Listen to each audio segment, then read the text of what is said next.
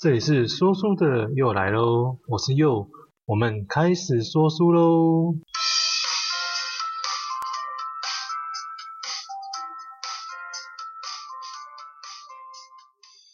好，我们每个人都渴望爱，那也都在爱的过程当中享受过幸福，但也都因为爱经历过伤痛。那到底爱是什么？什么是爱？好，有一句话大家都听过：“问世间情为何物，只叫人生死相许。”那真的是这个样子吗？好，我们再次跟着作者岸见一郎，看看阿德勒如何为我们解析爱到底是怎么一回事。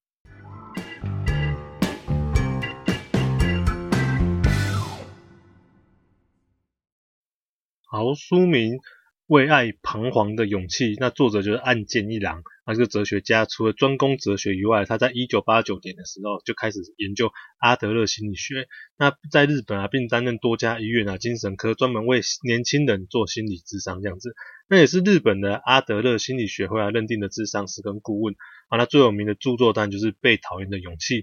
那我觉得这本书适合就是为爱苦恼的人啊。还有你不知道怎么去爱的人的人，那其实这本书其实适合是每一个人呐。我觉得大家都应该来看看，不管你渴望被爱，或者你想要去爱人，都应该了解一下爱到底是什么一回事这样子。好，核心架构，那我慢慢讲，我不要讲太快哈。那这本书啊，就是作者岸见一郎啊，他在学校授课的时候。我会准备个筒子，要让学生把那个问题丢进去嘛。那学生问的问题其实就会五花八门了，并并不会仅仅限于课业上啊，或是心理学上面这样子。那作者就发现很多人问的问题其实是就是有关于爱情啊。那所以作者讲，那他就在写一本关于爱情的书，这样子给大家看。那我们就开始用阿德勒的视角，我们来看看爱到底是怎么一回事。好，本书就是总共有四个章节，那前言跟结语是作者想要跟大家讲的话，大家就可以自己去看一下。那内文的部分呢，有四个篇章，第一章，好，第一章哦，你的恋爱啊为何无法带来幸福？啊，你的恋爱为何无法带来幸福？然后第二章，结婚与育儿的困难啊，第二章，结婚与育儿的困难。那第一跟第二章，我觉得算是比较理论性的讲解啦。啊，我自己看起来感觉是需要，就是停下来思考一下到底是怎么回事，那算是比较需要思考跟时间去消化的一个部分。那所以作作者他自己有在结语的时候提到，如果你对理论没有兴趣，啊，或是对文字感到就是阅读会有些人感觉比较累嘛，比较不喜欢看字，那你只想看，或者你只想要学习如何实际爱人的技巧，那么你就可以从第四个篇章开始看，啊，第四章就是。获得幸福的爱的技巧哦，获得幸福的爱的技巧这样子。那剩下的还有一章嘛，就第三章嘛。第三章是写说爱人是怎么一回事哦，就是作者也会蛮希望大家这篇就是要稍微看看了解一下。那这里就是作者尝试用比较简单的方式跟方法来说明我，到底爱一个人或是爱这爱人是怎么一回事这样子。那。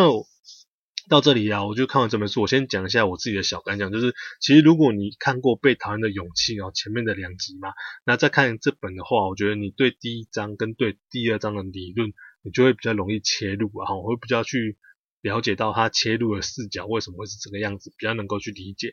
那算是就是前面两本书，就是他就解释比较大的人际关系嘛，所有的烦恼都从人际关系开始嘛，哦，你说才会开始产生烦恼嘛，就是因为人际关系。那到这本书，它就缩小到爱人。那爱人是怎样？它是两个人之间的人际关系。哦，所以如果你第一次接触阿德勒的理论呢，你就会真的觉得他看世界的角度哦，跟我们很不一样哦。你没有看过《被讨厌的勇气》啊，直接就看这本书会感觉比较抽象一点点呐。然后我们后面就直接进入，我们又想对你说，那我一样会挑一些我比较有感触的，或是我觉得重要的部分，那做一个类似心得的读后感想这样子的方式跟大家分享。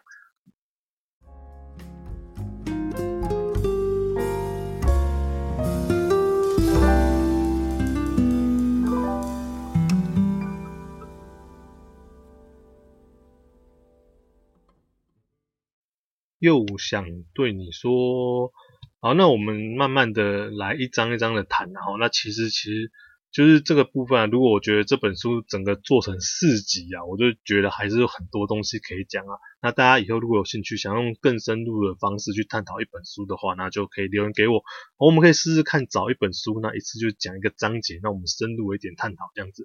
OK，那不废话不多说，我们赶快开始。我们第一章就是你的恋爱。为何无法带来幸福？好，那我想大家啊，就是会对这本书的主题有兴趣啊，其实就应该是说你在爱情当中痛苦过嘛，你有受过伤嘛，所以你会想要知道到底哪边有问题啊？那这章就先说明了我们的恋爱到底哪里出了问题。好，那首先应该还记得啊，我们在被讨厌的勇气里面谈到嘛，你所有的烦恼都是来自人际人际关系嘛，你当然啊，恋爱也是人际关系的一环嘛。啊，在你人际关系当中啊，其实关系较薄弱啊，却不得不面对的啊，哦是就是职场嘛，对不对？哦，你工，但是你工作的场合当中，你人际关系，哦，你离开了职场，哦，你下了班之后，你就可以脱离嘛。好，那关系更强烈一点的，哦，就是朋友嘛。那但是你朋友，你也不会时时刻刻相处，或是每次相处之后就想着要约下一次嘛。哦，你朋友跟朋友之间相处都是有喘息空间的嘛，对不对？但是其实你如果是恋爱，或者是婚姻的人际关系，尤其是两个人更加紧密的，而且你相处的时间是更加的长久哦，你会想要常常时时刻刻在一起，但是时间长了，你就容易出现摩擦哦。恋爱跟婚姻呢，其实就是两个人的课题哦。那所以我们要先认知到，恋爱是两个人的课题哦。恋爱两个人之间人际关系的起点哦哦，这个是起点哦，恋爱是起点哦。哦，这边蛮特别啊，是人际关系的起点哦。好，爱情不会像什么。哦，不会像坠入情网当中啊，就是顺其自然的一路顺畅下去。哦，所以你要维持两个人之间的关系，哦，我要维持两个人之间的关系，你凭感情哦，这个是不够的这样子。然后那接下来，啊，那既然恋爱就是两个人的关系嘛，那是人际关系就要有对象嘛。那有些人可能都会觉得没有人爱我啊，对不对？那这里讲到没有人爱我是怎么一回事嘛？我们可以稍微回想一下，就是被讨厌的勇气里面讲到两个嘛。第一点就是决定论嘛。我决定对你，因为你的过去发生什么什么事情，所以变成我怎样，让过去决定现在自己嘛。那阿德勒他讲的其实是目的论嘛。哦，你会做这个行为，你一定会有个目的嘛。你因为要怎么样，所以才会去做现在的行为嘛，这个目的论嘛。好，那用目的论来说的话啊，其实爱人就是为什么会没有人爱你呢？那其实并不一定是没有人爱我，或是没有人爱你，而是有些人在害怕受伤之前，就先怎样，先自我否定，让自己。不要去进入恋爱的人际关系，哦，他的目的是什么？哦，他的目的其实就是为了害怕被心仪的人、被心仪的对象拒绝，所以他怎样？他就先说服了自己，先不要表白，他就开始找自己的缺点，然后告诉自己说啊，谁会喜欢这样的自己啊？然后久而久之，你就自己为自己设下了一个框框，然后就觉得没有人爱我，哦，这是目的论哦。为什么？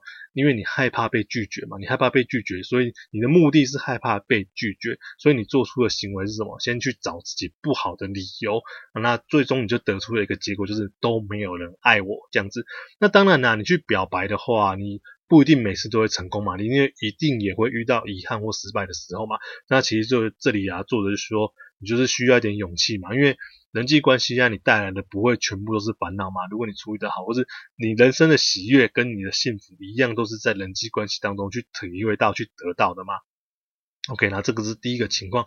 那第二个情况，有可能有些人会说，哦，他们的爱情为什么没有对象？其实他们可能是陷入了竞争的当中，哦，陷入了竞争。那有些人习惯怎样？习惯了竞争，而且他就觉得他要赢，所以进到了爱情当中，他也一样要去竞争。哦，你自己可以选择对象啊，哦，你可以选择对象。如果你不如身边的竞争的对手的时候啊，那么你可能就会选择避免让自己陷入到恋爱竞争会输掉了这个情况。我们举一个例子来说哈，你可能自己的兄弟姐妹啊，或者你的闺蜜啊，或者你的另外一半啊的的另外一半，他们的另外一半啊，社经的地位是属于比较高的时候，或者他很会赚钱，或者很帅啊等等之类的啊，那这个时候啊，你自己开的择偶条件，你就可能就会开得很高，为什么？因为你想要赢过他们嘛，因为你就会觉得说，我要去竞争，我要去比较，我爱情我也不能输，所以你的恋爱想要赢，所以你不然你就宁愿当成是怎样？没有对象，这些人都不值得我爱你，不要去踏入恋爱的关系。为什么？你避免自己去输掉嘛。那这是另外一种情况嘛。那其实不管啊，你是找过去种种啊的经验，或者讲说哦没有机会认识对象的人，其实都是想要表明的一个问题，就是什么？问题不在我身上哦。作者是特别提到说，其实啊对象怎样，身边都很多哦。重点哦，对象身边其实都很多哦。很多人就说啊，过去因为怎样怎样怎样。然后是我身边就是没有好的对象，其实啊都是怎样，表明问题不在我身上。我讲了两遍，然后对不对？问题不在我的身上。作者他就讲到，其实对象真的很多哦，你教室里面的同学啊，工作的同事啊，甚至你路上遇到邂逅的路人啊，哦，都是可以成为你的对象的。但是我们怎样？我们总会用各式各样的理由，哦，帮自己先把这些对象全部排除光光，然后等待什么？等待一个梦中的情人出现。其实这是不切实际的。哦，前面提到怎样？恋爱是两个人的课题。哦，是它是一种人际的关系。你除了等别人接近以外，那么你你能怎么做？你能做就是自己主动的去建立两个人的关系嘛。你只能自己去建立嘛，把这个两个人的关系建立起来，你才会有一个恋爱的人际关系嘛。恋爱是因为两个人的人际关系确认，确认的时候才开始的哦。恋爱是两个人的人际关系确认了之后才开始哦，这个是起点。哦，这是恋爱的起点哦，这是人际关系的起点。，OK，我们继续开始往下一点哦。那鼓起勇气也确认了两个人的关系之后，恋爱才正式开始嘛。但是呢，作者就提到，爱它是一种能力，它也是一种技术。哦，现在这边真的非常的抽象啊，大多数人可能就觉得说，什么爱就是一个很简单的东西嘛，它就是自然而然的发生，就是我是爱你啊，怎样？那其实爱如果不努力的维持，你关系就会难以的继续。好，关系就会难以继续。这边提到一个重点，就是其实你生活形态的改变才是最困难的，在两个人相处当中，生活形态的改变才是最困难的。那有些人恋爱的时候啊，你会选择什么？选择已婚人士啊，或是年龄差距很大的人啊，哦，那就是挑对象的挑选哦，你会让自己去陷入很难修成正果婚姻的人，就是其实就是大家一看就是不看好的这样子啊。那为什么呢？为什么你会挑选这一些人士呢？哦，比如挑选说就是已婚人士或者年龄差距很大，会让你觉得很怪。其实你就是为了让自己怎样，让自己不用为自己的选择的对象负责任。哦，有点绕口哦。你是为了让自己怎样，不用为你自己选择的对象而负责任。为什么？因为这样子啊，就算你恋爱啊、人际关系啊，你没有办法维持的时候，或者恋爱不顺利的时候，你就可以解释成什么？你可以解释了，这个是对方问题嘛？对方年纪太大嘛，所以他根本就不了解我嘛。我知道对方年龄，或是对方已经结婚了，所以不是我的问题啊。我们这段人际关系失败，问题不在我身上。所以有些人会去挑选难度非常高的对象，哦，就是非常不适合自己的对象。他就是为了要让自己解释成不是我的问题，我是小三嘛？为什么要当小三？为什么？就算这段爱情没有办法继续维持下去的时候。不是我问题啊，因为他我他就是有老公的人，所以不是我的错。年龄差距很大，不是我的错。为什么？因为他不了解我，他年纪差距太大了。哦，就是帮自己去找好理由。你挑的对象就是已经是让自己可以卸责，这样就对了。OK，那我们继续下面的，就是你开始相处之后啊，哦，你也会开始发现对方想的其实不全然和我们想象的一样嘛。那这时候啊，就会容易出现的，因为怎样？因为了解而分离的这种情况啊，那你有可能会出现想要控制或试图支配对方的情况产生。那你要如何去试图支配对方？其实啊，就是大概就是两种最常见的嘛，就是愤怒跟哭泣嘛。啊，你生气的时候啊，去要求对方，或是利用眼泪来支配对方妥协嘛。啊，但是你不管任何这不管这两种啊哪一个的方式啊，其实你两个人关系当中啊，如果出现了强势的一方嘛，就是。习惯用支配对方的人嘛，啊，你想要教育对方，或者想要批评对方啊，其实这些都是让你的关系没有办法去顺利发展嘛。哦，不管你用任何方法，你用生气，或是用眼泪，或者示弱示强这样子，反正就是要让对方听你的嘛。那其实这样子啊，就是因为什么会有这些人呢？因为他们就是对什么，对自己并有自信嘛，所以你才会试图的怎样，你才会试图的想要比对方更占上风。哦，有些人会出现攻击性的语言啊，或行为啊，那这就是两个人就会进入什么？进入权力斗争的征兆。哦，所以你不管是你试图支配对方啊，或者是你想要发动攻击啊，那其实都是想要怎样？想要得到对方的爱，但是这这是没有自信所产生的。啊，你没有自信也会产生另外一种东西，叫做叫做嫉妒。啊，你心怀嫉妒的人啊，就会怎样？就会不断的寻找对方不爱自己的证据。好，但是，一旦这样子开始想啊，其实你任何事情啊，都会是已经向对方已经是不爱我的证据。因为什么？因为其实你心里面就已经开始怀疑嘛，你开始嫉妒嘛。任何一点小小的东西，你就会把它拿来证明成，你看吧，你已经不爱我了。OK，那我们花了比较多的时间去谈爱情的开端嘛，跟个对象的问题嘛。那后面也稍微提到一点就是试图支配哦，有支配跟攻击性啊，或者是嫉妒的这些问题，那这些都是相处之后慢慢会浮现。哦，总归的话，其实就不管你是不是害怕恋情不顺啊，或是恋情已经不顺啊，很多很大的问题就在于自信不足啊，然后而且你就选择只关心自己哦，所去导致的。哦，这边第一章其实内容很多，我已经尽量把它浓缩，浓缩到可能有一点，就我已经尽量觉得好比较好表达这样，好不好？那我们进入第二章的部分，那第二章就是结婚跟育儿的困难，然后那个这个部分呢，我们谈到了关于婚姻恋爱的发展啊的下一个阶段嘛，很多人都会觉得就是害怕婚姻，或者觉得婚姻是爱情的坟墓嘛，其实婚姻不再是活动。婚姻不是活动，你婚他婚姻是一种生活，所以你共同生活之后啊，然后你要跟对方好的好跟坏呀、都要完全呈现在对方眼中啊，你自己的好跟坏都要完全呈现到对方的好跟坏，你要完全接受，对不对？那你还要考虑到跟对方父母啊、亲友的互动啊，其实有时候想到就让人家怎么样倍感压力嘛。那所以其实对于啊婚姻就会有惧怕，两个人结婚之后关系变得怎样？变得更加的紧密了。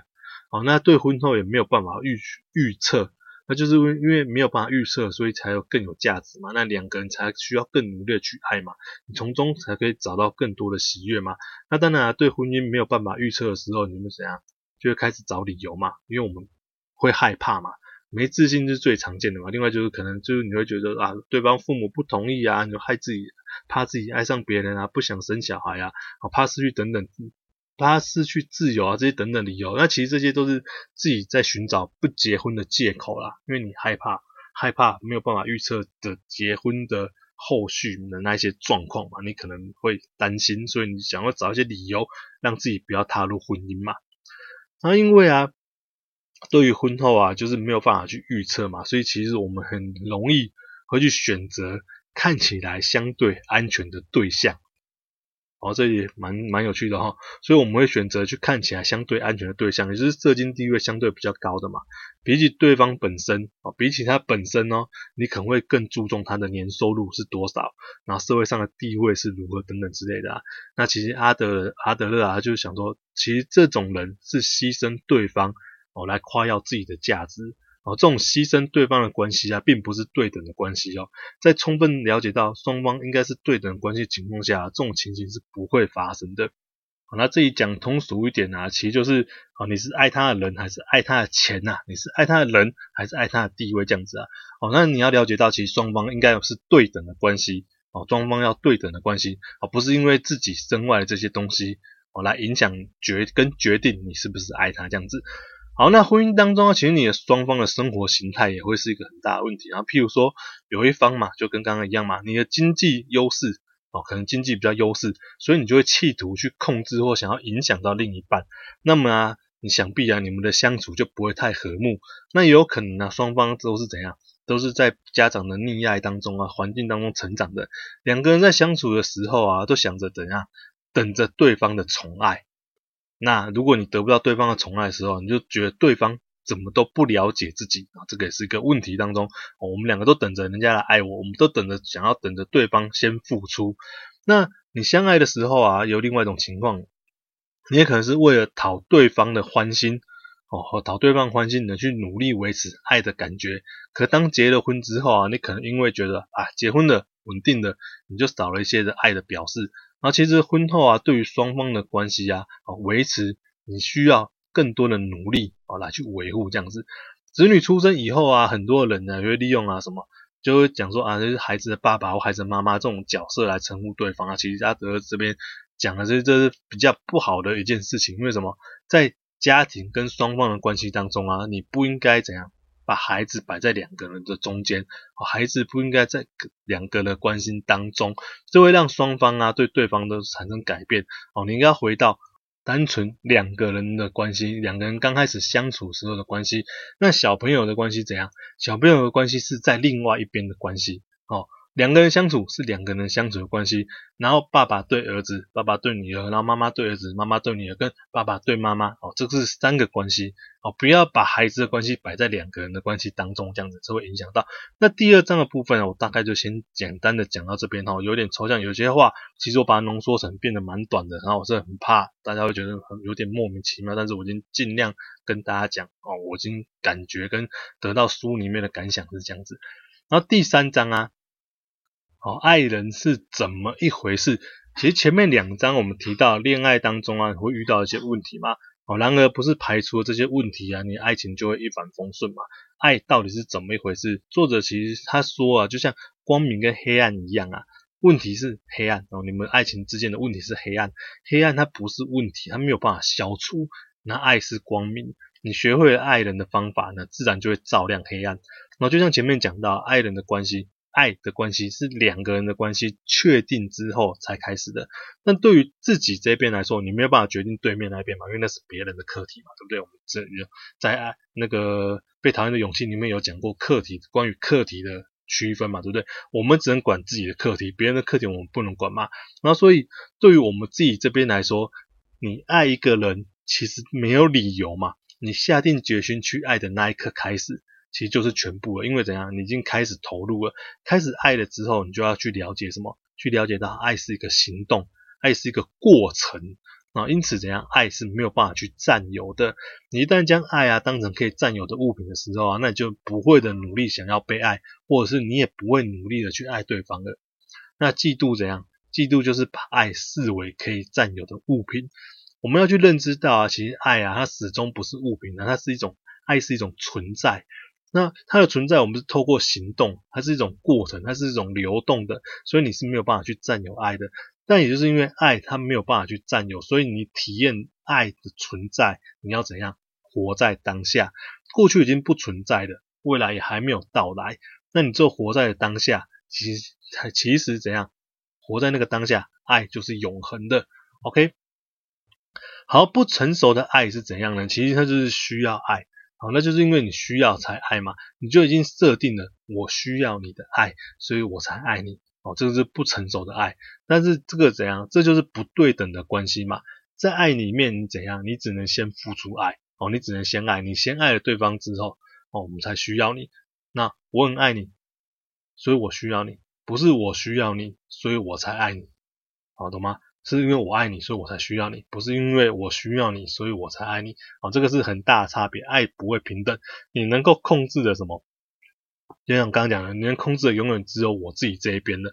哦，你如果一出现怎样？一出现了，我为你做了这么多了，你应该也要为我付出同等的回报。你有这种情况的时候，其实这个已经不是爱了。哦，这已经不是爱了。你就觉得我我帮你，我为了你做这么多，我帮你做了这么多，你应该也要想想我们，你应该要。要为我付出相同相同的等级的回报嘛？那这种想法的时候，这是什么？这也是一种交易啊！哦，我付出给你多少东西，我想要从你身上拿回多少东西，这个是交易，这个不是爱。那认清你自己的存在跟你的价值很重要，好，很重要。为什么？你就前面有讲了嘛，你要有自信嘛，所以你要知道你自己的存在跟你自己的价值是独一无二的，这个非常重要。为什么？我们不需要，我们也不能够依赖对方如何看待自己啊，我们不需要哦，才能认为自己是有价值的啊。我们有没有价值，跟对方怎么看待我是完全没有关系的啊。有了这一点之后，你自己有自信了，你才能够去付出爱，你才不需要去等待对方回报，或是对方投给你爱，你不用依赖他了，已经不需要去依赖对方。OK，好，那我们接下来其实我们已经知道，我们自己一个人也能够好好的过日子嘛。好，但是我们了解到两个人在一起的话啊，我们就可以怎样？我们就可以拥有共同相同的经验的快乐。啊，我们会有相处之间我们共同拥有的一起的快乐。当我们双方怎样都有这样子的共识的时候啊。你就可以建构理想的爱的关系啊，你不需要去怎样，不需要去依靠对方，我们不需要去依存对方，反而是什么？反而是我付出给对方而不求回报，你得到的回报会是什么东西？就是我们两个人共享，我们相同哦，我们有一样的经验，我们共处在一起快乐的经验这样子。那接下来我们就是怎样？所以我们要放下自我嘛，哦，当我们的思考的方式，我们思考的模式从我改成我们的时候，哦，这个时候我们所追求的已经不是我自己的利益，而是我们共同的幸福。那为了让我们共同得到幸福，两个人就要开始什么？开始产生共鸣啊，就是说频率要一致。我们不是想要去怎么样，不是想要支配对方，我也不需要委曲求全啊，去让我委屈自己去配合对方，而是怎样互相用对方的心哦。去感受跟去理解，哦，用对方的心去感受、去理解，就是同理心。我站在对方的角度看，你他可能会想要什么，他怎么样，对不对？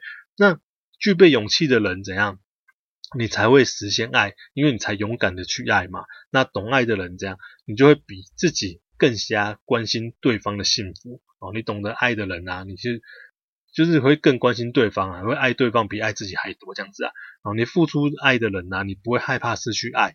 哦爱是一种能力，那也就是这种勇气。好，第三章啊，简化来讲啊，就是说，其实爱就是摆脱自我为中心呐、啊，你完完全全为对方给予跟付出，然后去建立互相共鸣的关系，这样子。这个是第三章的部分。好，接下来我们进到了第四章。好，第四章获得幸福的爱的技术。我们终于到了最关键也是实作的一章啊。那前三章看起来就是可能对于理论比较没有兴趣的人，真的听到后面真的就头红红这样子。好，那我们就开始来了解爱的技术到底应该怎么做。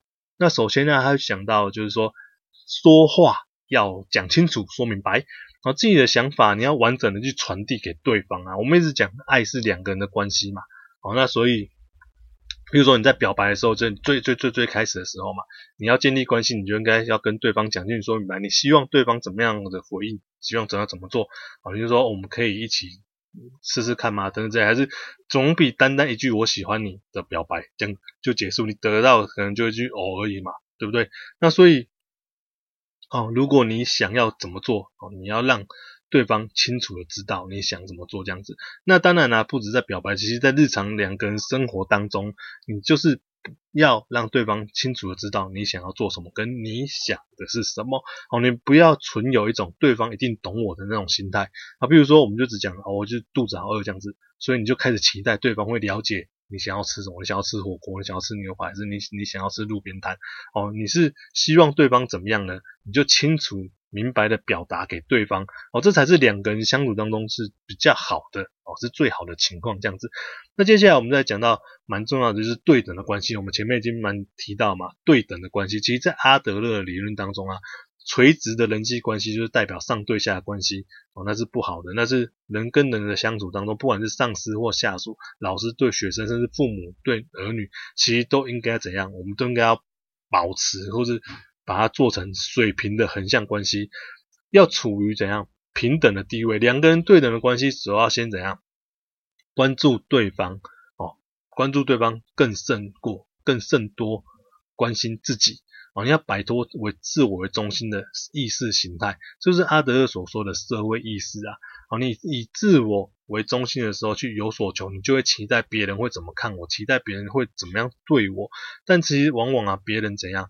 别人并不是因为，并非要满足我们的期待而活着，所以反过来，我们两个人的关系舍出了什么？舍摒除了自我的意识，你就是要让自己想想能够为对方做什么事情，而且做自己能够做到的事情，然后对方能为我做什么事情，其实这根本就不是问题啊！你要当了解到爱是付出，然后爱是不求回报之后，我们还要注意的一点就是要能够持续。啊，这个很重要，就是要持续，就是维持爱的条件。我们当然相处久了，就会发现对方想的跟我不一样嘛。我以为我的付出哦会跟你产生共鸣，但其实往往还是都会有一点点落差的。哦，当双方的想法有落差的时候啊，你可能就会出现某一方。哦，你可能就想要开始支配对方，或者对方跟你不一样的时候，对方是想要支配你，想要征服对方的情况。那最常见的这样，我们前面讲过嘛，就是用愤怒嘛，用愤怒去直接控制、企图去控制对方。你也可能用悲伤、用哭泣来寻求同情，好利企图利用悲伤啊来建立优越感啊，这些都是试图支配对方的方法啊。那当然，你要用言语的沟通，这边有一个就是沟通的技术，沟通怎样？哦，沟通不是要击败对方啊，哦，沟通不是要批判对方的错啊，你不是要把对方拉过来，是要告诉他为什么我这样想，为什么我这么做，然后怎样，然后试着让对方去了解，双方才会互相去去理解对方嘛。然后啊，他另外一个问题就是，当对方啊询问我们关于他的自己的议题哦，或者他自己的课题的时候，哦，这是怎么回事？譬如说怎样？哦，有人问我们说，他大学应该要选什么科系，或者是要要不要换工作，要不要辞职等等之类的，甚至要不要跟某一个人交往。那通常啊，这个时候对方怎样？其实他都已经有自己有个答案的。我们要先做的是什么？了解对方为什么做这个选择，而不是先先给他批评，或是给他自己的意见。哦，沟通一次啊，没有成果，那是非常正常的。哦，那再多几次的良性沟通之间啊，我们终究会怎样？终究会朝着双方共同的理解跟共同可以去解决的路上走去。双方的相处啊，其实要坦诚跟坦率啊。你生气了就要告诉对方哦，为什么我不开心？对方生气的时候，我们也不要去猜对方的，我们就心平气和的问问他问题出在哪里。哦，没有言语的沉默哦，没有言语的沉默，就是你都不讲话嘛，那这没有办法理解对方跟被对方理解的哦。我们要有自信，也要相信对方。要知道自己是独一无二的哦，事实上也是如此。你要相信对方就是爱上你的独一无二，这是没有人可以取代的。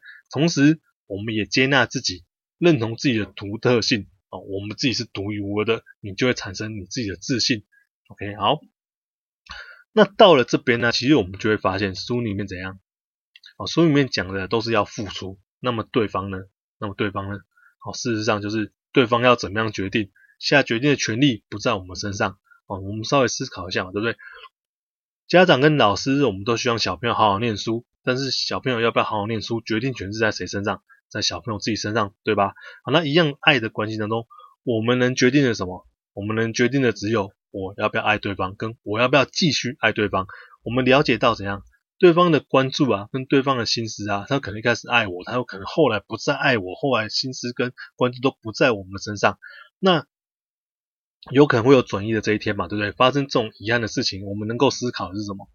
我们能够思考的其实怎样？你只能思考自己今后该怎么办。你下定决心要不要跟眼前的这一个人继续交往下去？要不要继续跟他走下去？对方会不会选择我？哦，不管他是重新选择我，还是他会一直选择我，这个怎样？这个不是我能够决定的。你要理解到这个层面，你才能够保护自己啊，不会受伤。哦，你去爱人的时候，你才不会受伤。你对他，你去介入了他的课题，或是你去期待他能够决定的事，或你想要帮他决定的事情，你去踏到别人的地方，做出你不能决定的事情的时候，其实往往期待你不能够期待事情的时候，自己才是会受伤。我们能够决定的是我们自己这一边的课题，跟我自己要不要继续爱他这样子。好，那我们两个人相处的时候，其实你就是要全心的投入嘛，你要活在当下嘛。我们想象一下，刚开始交往的时候，两个人怎样在一起啊？你不管做什么事情都好开心嘛。当我们把对方视为理所当然的时候，哦，我们把对方视为理所当然的时候，哦，那慢慢的这种情怀就会褪去。好，所以书里面提到去珍惜啊，我们两个人相处的时候，你不要过度缅怀过去发生的种种啊。哦，那你偶尔就是。有一点点回忆就好了。那两个人的相处也不要什么哦，不要过度回忆以前嘛，也不要过度规划未来哦。你不要期待还没有到的未来嘛。那你也不要现在过去我们怎样怎样怎样，过去我们怎么怎么样，而是你要珍惜什么？你要珍惜拥有对方相陪的什么的现在，此时此刻的最真实的存在是什么？此时此刻最真实的存在是对方陪着你，你也陪着对方。那你常常有这种情况，就是常常会有这种心态或者这种思考的方式，你就回到最初怎样，你们两个人相处嘛。哦，回想一下，你刚开始相交往的时候啊，你有就算你是喝个咖啡或是看个电影，聊聊两个人身边的事情怎样，你都会觉得好幸福，那时候好快乐嘛。那书里面会把这种的情况称之为啥？活出什么有生命的时间？你们两个人相处的时间，要是有生命的时间，这样子的感情才会延续啊。好，那我们快要进入尾声了，就是我们在这里再谈到一下爱是双方建立的人际关系嘛。那这已经可以理解到，那如何要让两个人的人际关系保持良好啊？保持良好，做说有以下三点，首先是敬重嘛。好，那这个是非常重要，我们这里要一定要再讲一次哦，在在被讨厌的勇气里面一定要讲到这个，郑重是什么？郑重是如敬重啊，敬重是如实的看待啊，这是一种可以了解他人的存在是独一无二的能力哦。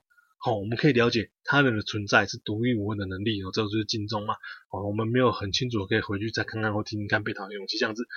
那你要知道哦，自己爱上的是对方的独一无二。我们并不是爱上，我们爱上的是他的独一无二哦。我们不是爱上他的外貌，也不是爱上对方的年收入，或者爱上他的房子，或者是爱上他的车子，或者爱上他等等之类。你爱上的是怎样？是世界上独一无二的他。OK，我们爱自己的人哦，会期望对方活得像自己的期待，对不对？我们如果你是一个，或是如果有一个人他只爱他自己嘛，我们当然会期待，会想要对方活得怎样，活得像我的我想要他活的样子嘛。但是敬重对方的人会怎样？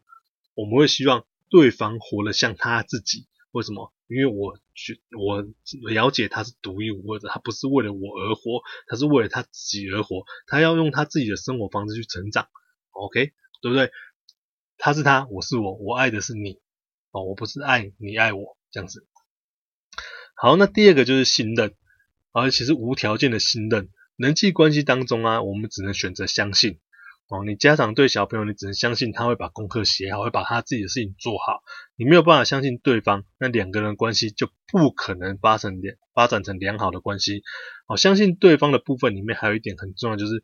你要相信对方有完成课题的能力。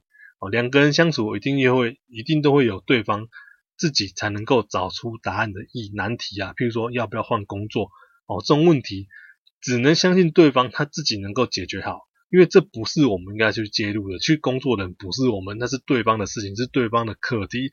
哦，你要相信对方有完成课题的能力，你也才不会去过度的介入对方的课题。哦。那我们这边复习一下。好，我们举个例子，譬如说，念书是小朋友课题，不是家长的嘛，对不对？我们家长能做到什么？家长能做到只能是引导嘛。你能不能跟要不要完成是小孩子自己决定的。我们当家长不能哦，我们家长不相信小孩子有独立能力去完成的时候，你家长就介入了小朋友的课题了嘛。那其实啊，我们要记得，我们常常在讲人生的课题怎样，人生的课题都只有自己能够解决。别人只能提供协助，但是能够完成的、能够解决的，只能靠自己啊。所以这边就是提到关于信任，我们要信任对方，我们要相信他可以完成他自己的人生课题。他没有办法完成的时候，我们是要协助他，不是要去干扰他、跟干预他，甚至是指挥他要做什么事情啊。这个是不是信任？这就是不对的。那第三个条件是怎样？是携手合作。我们在敬重对方哦，敬重对方就是我们尊重对方嘛，我们让他活着。让他想要他自己的样子嘛，对，那我们就信赖对方哦，在这两个前提的良好关系之下，最后是怎样？我们要携手合作去寻找幸福。幸福从来都不是谁给谁的，也不是谁从谁的身上得到，不是因为我跟你在一起，我给你幸福，或是我跟你在一起从你身上得到幸福。幸福是靠两个人的合作一起去努力的。啊，恋爱跟婚姻的过程啊，你生活会遇到各式各样的阻碍，尤其是你结婚之后，你从两个人的关系，然后再加上对方的父母嘛，然后就是你生了小孩，你还加上小孩的关系，那这一路上绝对不会太过于轻松。你唯有两个人的共同目标合作，你才能够走出困境，但是你也才会从这当中感受到更大的幸福。哦，那携手合作，首先就是要共同目标，你有共同目标，你不一定会马上修成正果。那一路上，我们套一句台湾政治圈最喜欢讲的嘛，就是只能滚动式的去修正目标嘛。然后，人生我们不同的时间，有不同的心境，有不同的大环境，我们都有不同的目标。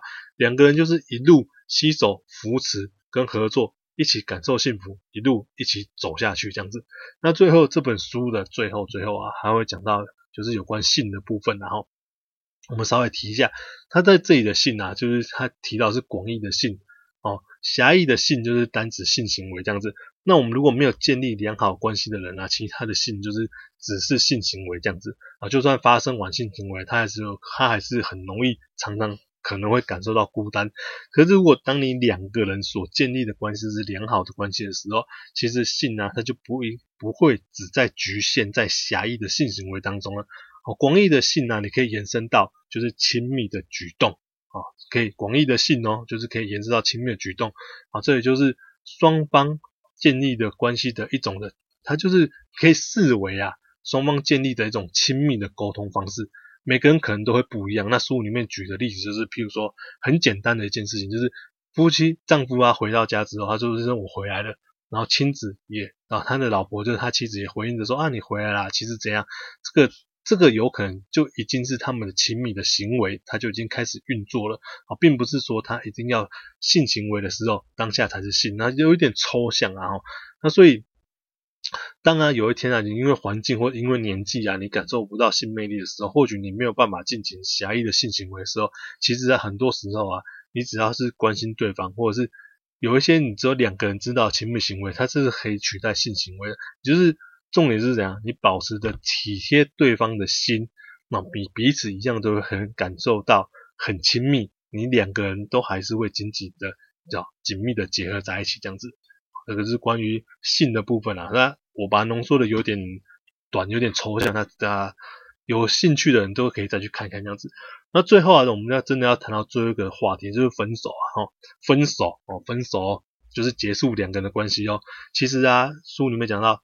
如果不是啊，你可以不是非得啊，立刻马上决定分手的话，其实或许双方先暂时完全不要见面一段时间啊，彼此冷静思考一下，或许你就会有转机啊。然后再加上啊，如果你善用本书的方法啊，那其实对于双方建立良好人际关系的时候，其实可以慢慢重新的开始，或是会有一定的帮助啊，去解决之前遇到困难啊。那如果你就从如同说最开始讲的，其实喜欢呐、啊、一个人。跟开始爱一个人是没有道理跟没有原因的，哦，那两个人的关系就从我确定要开始爱你才开始嘛。